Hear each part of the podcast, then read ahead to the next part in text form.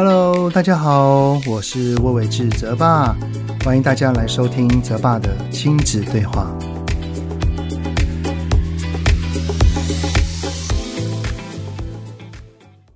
Hello，大家好，我是泽爸，欢迎大家来到泽爸的亲子对话。这个疫情增温，从上个礼拜孩子就要求要在家里面上课，不能到学校里面去啊，而爸爸妈妈很多也都开始要。配合孩子，或者是公司的规定，要跟孩子一起相处哦。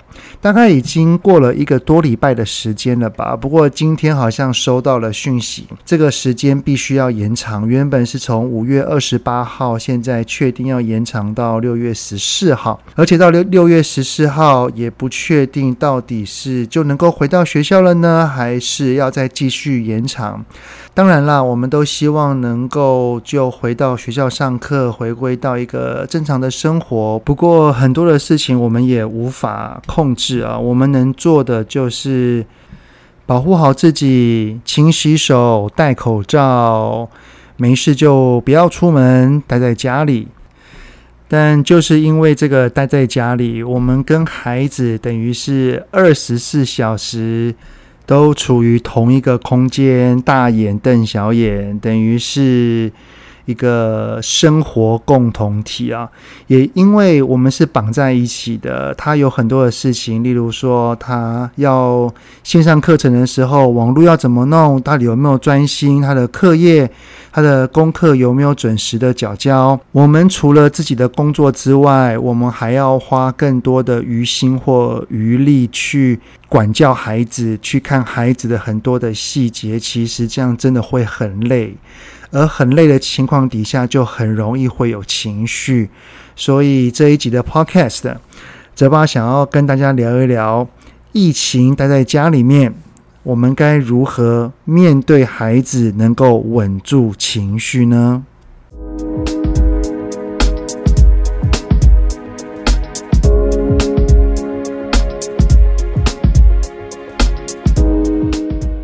我的两个孩子，一个呢是国一，一个是小学三年级，他们都有自己的计划，然后也有学校的一些安排，所以大多数的时间都是处于电脑前面了。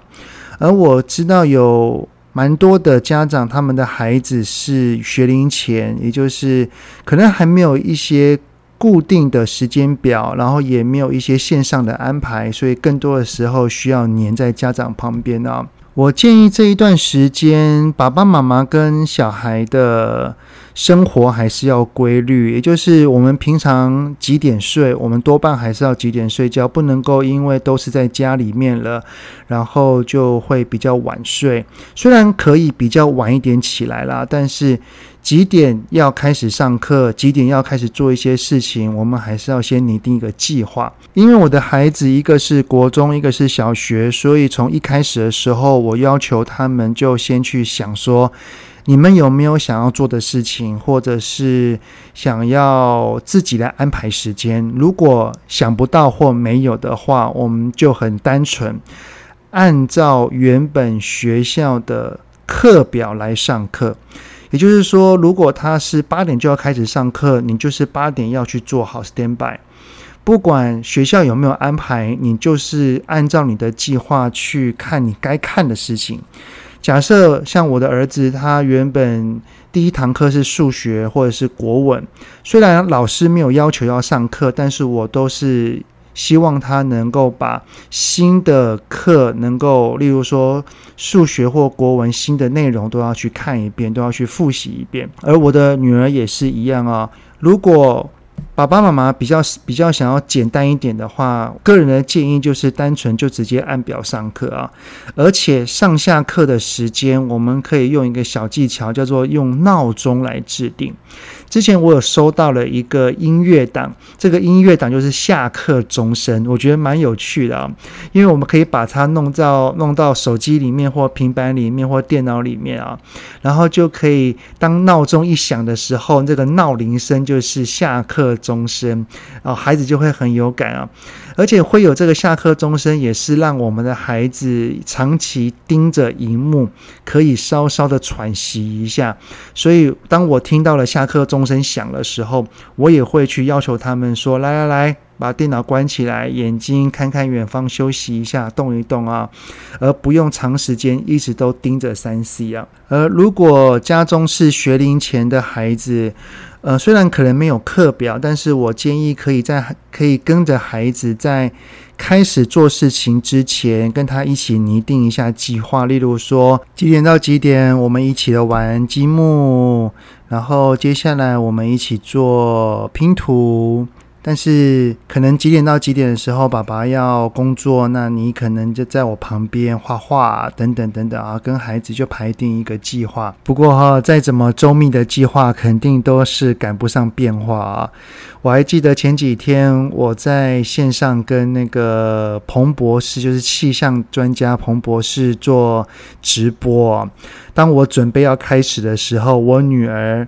她就跑过来，然后就跟我说：“爸爸，我刚刚线上上课的时候，麦克风没有声音，你可以帮我来看一下。”然后我就要在那个呃快要开始，还剩下大概三分钟的一个空档哦，然后立刻跑到他的那个。电脑前面，然后帮他去设定、去处理啊，然后最后再花个大概两分钟的时间再赶回来，幸好赶得上啊。不过这就是一个，呃，随时都有可能会被打断的一个意外啊。不过，当这种意外来的太多次，特别是如果我们都是在做工作上非常严谨啊，或者是有压力的事情的时候，我们的情绪真的很容易起来。或者是我们很相信孩子，他自己这边上课，自己那边呃听老师说话，但是可能会有一些打打扰的情形，或者是呃分心的动作，我们就很容易会有情绪啊。我。之前在那个网络上面看到一个笑话啦，他是说我们要施打国家疫苗，不要打国家幼苗。意思就是说，这个长时间跟孩子绑在一个空间，的确会有很多的冲突的发生，会有很多的意外的发生。而如果情绪上来啊，可能会。不小心的做出一些打他、骂他、叫他去罚站啊，或者是实施一些些无关联的处罚哦。其实这一些的方式都只是在自己大人的情绪宣泄而已啊，并没有真正的在教导我们的孩子。既然这个疫情不知道什么时候才能够回归到平稳的生活。我们可能还是要跟孩子处于同一个空间里面一段时间。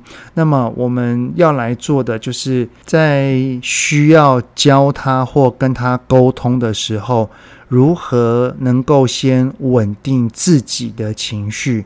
因为当爸爸妈妈的情绪稳定了，我们才能够做出比较好的沟通。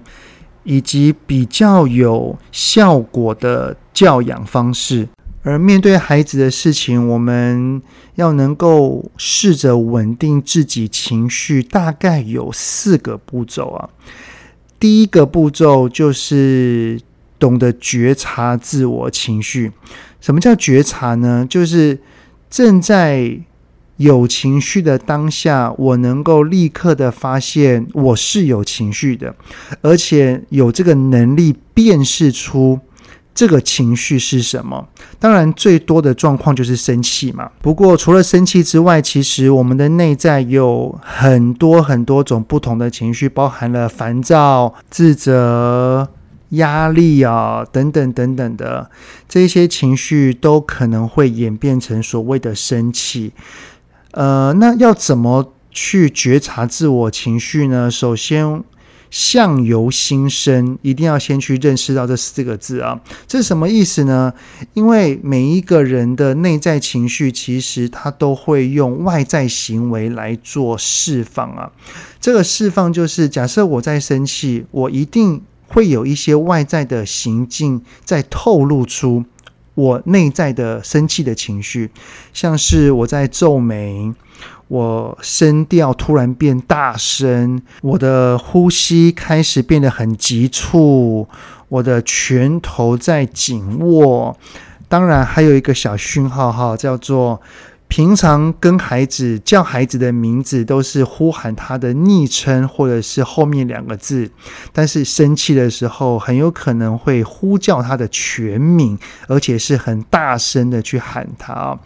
这一些种种的迹象。如果我们懂得发现了，我们才会觉察到，哎呀，我正在生气，我是处于一个什么样的情绪当中啊？而发现到了，才会做出第二个步骤，叫做暂停。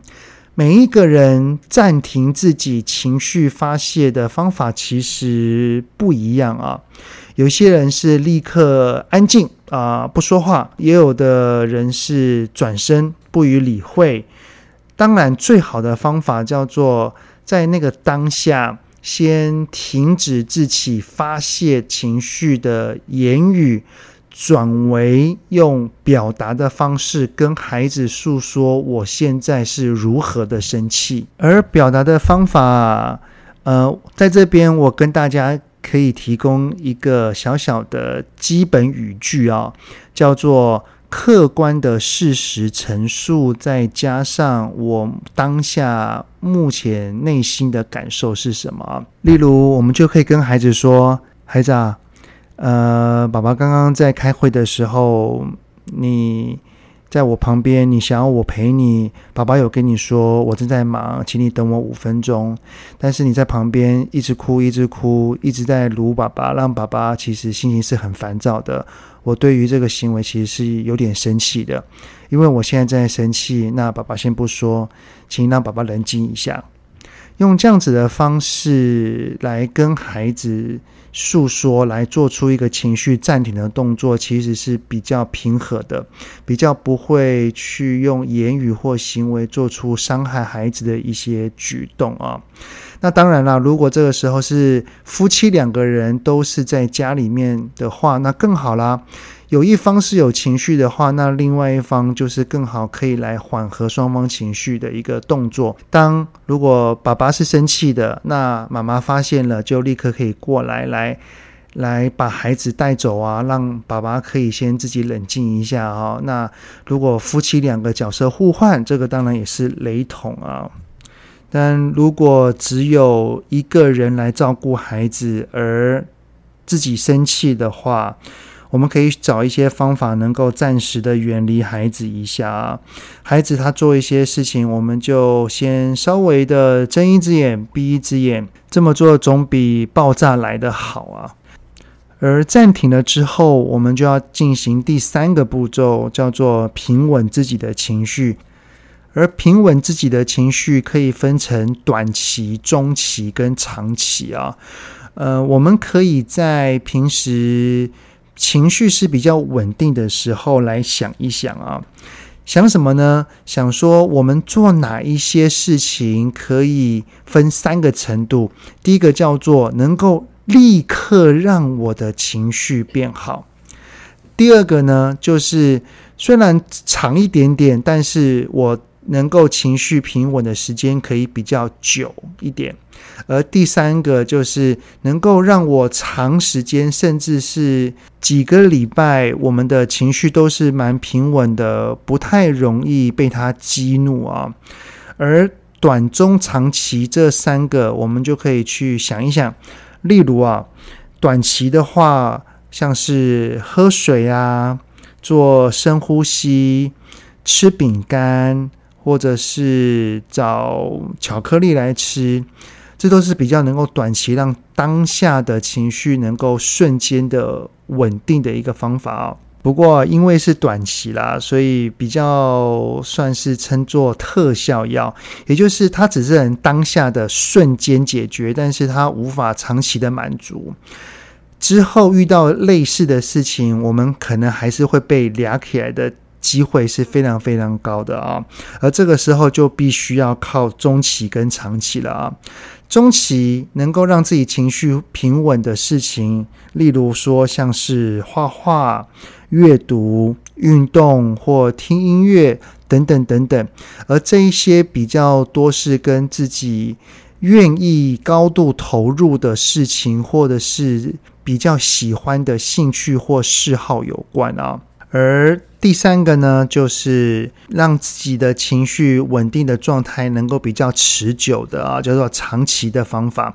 而长期的方法就比较需要让自己处于一个很沉淀的状态，例如说静坐啊。冥想啊，或者是能够每天的书写自己的心情日志，以这样子的方法，能够来稳定自己的心，沉淀自己的情绪，比较不容易随着孩子的事情而波动啊。而这一些方法其实都没有一定啊，每一个人的方法都是独特的，我们可以去不断的尝试去。找到专属于自己的，只要找到了，我相信在面对孩子的情绪上，就会相对比较稳定很多很多啊。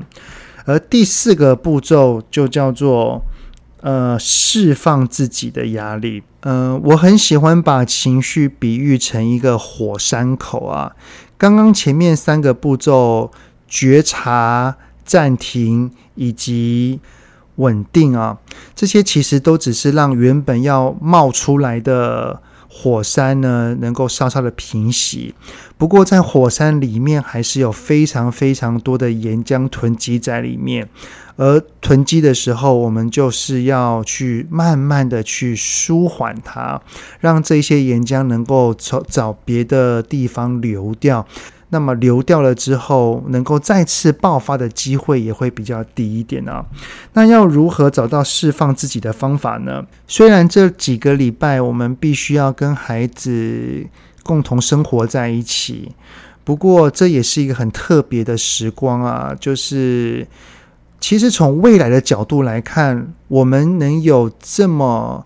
紧密的生活的次数其实也不会那么那么的多，所以绝对是开心、幸福，而且是需要去珍惜的时刻。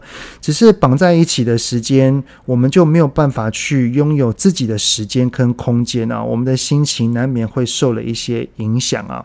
而懂得释放，就是要在孩子睡着的时候。我们可以去做一些能够让自己心情比较舒缓跟放松的事情。当然，如果愿意把这个时间拿来去做长时间的那个情绪稳定的方法，像是静坐啊，或者是冥想啊、瑜伽啊，我觉得都很好。而比较小的事情的话，其实我们可以来做，例如说打个电动也好，或者是喝杯酒也好。最近大多数的时间都是在家的啊，唯一会出门的就是采买。而我每一次到了卖场去买东西的时候，我发现到除了泡面跟罐头都会是比较清空的一个状态之外，我没有想到还有一样商品是也是清空的，叫做酒类。所以啊，也就是说，等孩子睡着了，夜深人静的时候，能够小酌一杯，其实是我们的小确幸啊。我觉得都可以啦。只要是去做自己心情能够放松的事情，其实充完电了，我们明天才会有更多的精力跟精神去面对我们的孩子啊。那释放自己内心的压力，还有另外一个方法，就叫做与人的连结啊。这个与人的连结，当然并不是像那我们的时钟部长所说的那种跟外人的连结，我们的连结是要跟自己人的连结。所以等孩子睡着了，我们可以跟我们的另外一半来诉说着我们内心的不安、惶恐。紧张、压力等等等等的一些负面情绪，来跟另外一半诉说。因为诉情会带来疗愈，也就是试着把内心的情绪诉说出来，其实也就相等于我们被自己所疗愈了啊，也等于被自己所接纳了。懂得接纳自己的情绪，我们的情绪波动就会相对比较小一点点。当然啊，如果这个时候，我们的另外一半有在跟我们诉说他内心的情绪或感受的时候，我们就要当一个很好的听众。而这个听众的意思，就是要减少批评啊、指责啊、命令跟建议的言语啊。不过，我相信这个可能会挺难做到的啦。有的时候，我自己都会下意识的会忍不住跟我的老婆说一些分析的话语啊。那如果另外一半有提醒了，我们就要尽量减少专注的聆听，而这个聆听就是一个回应，而这个回应呢，会让另外一半感觉到被理解了。好，现在了解了能够稳定情绪的四个步骤的话，那我先用一个简单的流程来让大家能够明白说。到了当下，我们可以怎么去做啊？假设我们看到了孩子因为线上学习的时候有分心的动作，我们提醒他好几遍，像是可以了，放下来，把东西放在旁边，一遍、两遍、第三遍的时候，情绪更上来，此时会有一些言语的责备，像是“诶，这很不专心”诶。你再一次试试看哦。假设有这些言语出现的时候，我相信我们也会伴随着一些的行为，像是拳头紧握啊、语气高亢啊、呃、呼吸变急促啊、呼喊孩子的全名啊。当有这一些言语或行为出现的时候，我们就要开始学会觉察。觉察的意思就是惊觉到啊，我刚刚怎么了？哦，我在生气。好，我现在真的很生气，我可以生气。告诉自己这几句话的意思，其实就是先承认情绪的存在。当我们第一步先承认情绪的存在，这就是觉察的最重要的一环。而觉察到了，我们就要做第二个步骤，叫做暂停。暂停的意思就是停止我们的言语以及一切不当的行为。然后跟孩子好好的表达，像是好，孩子，这一堂课已经快下课了。妈妈发现到你刚刚那些举动，真的是让我看了很烦躁。我希望你是尊重老师的，我希望你上课是专心的。但是你刚刚一直动来动去，东摸西摸。等一下你下课了，妈妈也先去冷静一下。我心情比较 OK 了之后，下课的那个十分钟，我们来好好的继续说，让孩子。继续上课，而我们先到旁边去冷静。而冷静的时候，我们就可以做第三个步骤了。例如，我们此时先去喝口水，深呼吸。呃，例如，如果吃饼干有效的话，吃点小饼干。如果时间比较长一点的话，我们可以先做能够中期让自己情绪比较缓和的方式，像是听听音乐、看看书，或者是。弄弄东西，整理一下家务等等的，这些方法都能够让我们的心情转移一下注意力，让心让情绪能够在短时间之内得到一个平稳的状态。等到我们的情绪稳定了，孩子也下课了，我们再回来好好的跟针对刚刚那件事情来去跟孩子做讨论的动作。而第四个步骤就是当孩子睡着了，我们晚上。夜深人静的时候，我们可以去做一些静态的，像是静坐啊、冥想啊，或者是书写啊，能够去回忆一下今天一整天当中，我对孩子有发生一些情绪上面的事件，而回想情绪的事件，绝对不是要让我们自责的啦，要回想。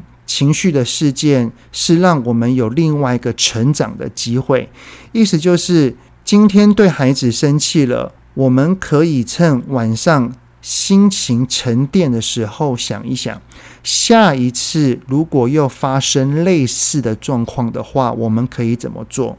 我们看了很多的书，我们听了一些讲座，我们像有听 Podcast，相信都会有得到一些方法，而这一些方法呢，就可以拿来告诉自己说，下一次如果我又遇到类似的状况，我可以试试看还有没有别的方法可以去做。最后一个动作也是舒缓情绪最棒的一个尾尾声呢，就是假设我们到了下一次。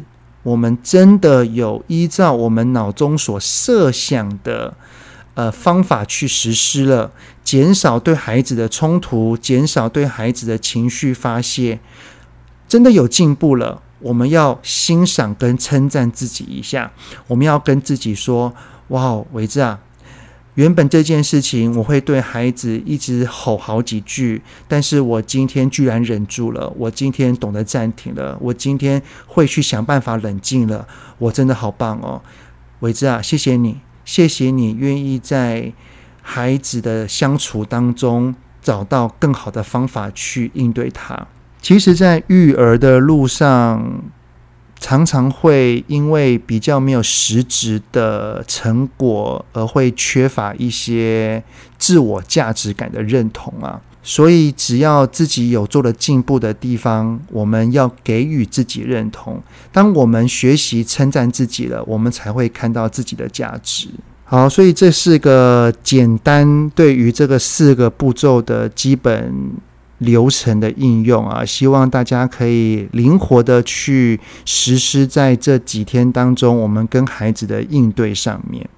当我们能够懂得控制自己情绪，能够觉察，能够暂停，能够能够稳定，并且能够适时的。去释放它。我相信情绪控管是我们一辈子都要去练习的课题啊，特别是面对我们的孩子，又是像现在一样必须要长时间绑在一起，绝对是一个很大的考验啊。不过关关难过关关过。只要我们能够处理好自己的情绪，跟孩子的关系也会比较融洽。那这几个礼拜下来，亲子关系反而会更好哦。好的，希望六月十四号之后真的能够回归到平稳的生活。我相信这是大家所希望的。所以在这一段期间，我们就做好我们该做的事情，减少出门。没有事就好好的待在家里，让泽爸的 Podcast 来陪着你来度过。呃，谢谢大家今天的聆听。如果有任何想要听的主题，也都欢迎可以留言给我。那泽爸的亲子对话，我们下次见，拜拜。希望今天的节目有让您与孩子之间有着更好的相处。欢迎在各个收听平台订阅泽爸的亲子对话。如果是用 Apple Podcast，请以五星按赞给予肯定，也欢迎留言，我们一起讨论哦。如果有想要听什么亲子的议题，请欢迎告诉我。愿天下家庭的亲子关系能够更好。泽爸的亲子对话，我们下次见。